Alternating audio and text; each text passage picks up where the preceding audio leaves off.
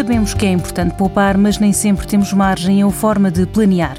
Raquel Mendes, gestora de produto do Novo Banco, explica que a poupança forçada provocada pela pandemia pode ser um início. Em primeiro lugar, porque a taxa de poupança das famílias portuguesas atingiu mínimos históricos nos últimos anos.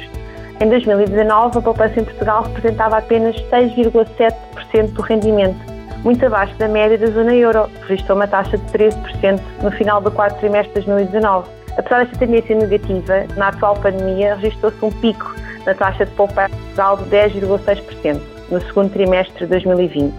Este pico é o resultado da incerteza quanto ao futuro, mas também do confinamento, que ao reduzir o consumo acabou por ser a principal razão desta poupança forçada.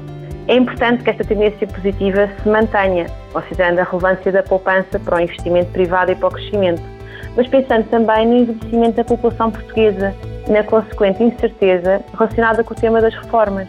Ao nível mais particular, cada um de nós deve criar hábitos de poupança porque podem surgir imprevistos, como o que estamos a passar, que podem reduzir o nosso rendimento disponível de um momento para o outro.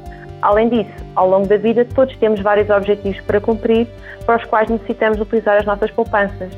A poupança é um tema tão importante que até tem o seu próprio dia, o Dia Mundial da Poupança, que se celebra a 31 de outubro. E a pergunta que muitos de nós fazemos é como é que é possível poupar? Que estratégias? Bem, é necessário começar por encarar a poupança como uma despesa tão importante como qualquer outra.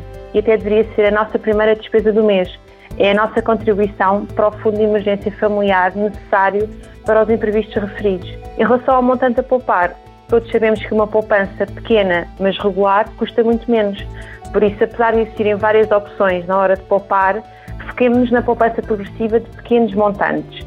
É possível programar a poupança regular através de entregas mensais, de montante fixo, de acordo com um objetivo pré-definido, Podemos também optar pelo arredondamento dos débitos na nossa conta, que podem, por exemplo, ser transferidos para uma conta poupança, ou simplesmente optar por uma ordem permanente de transferência da nossa conta à ordem para a conta poupança associada, na qual definimos o montante e o dia da transferência.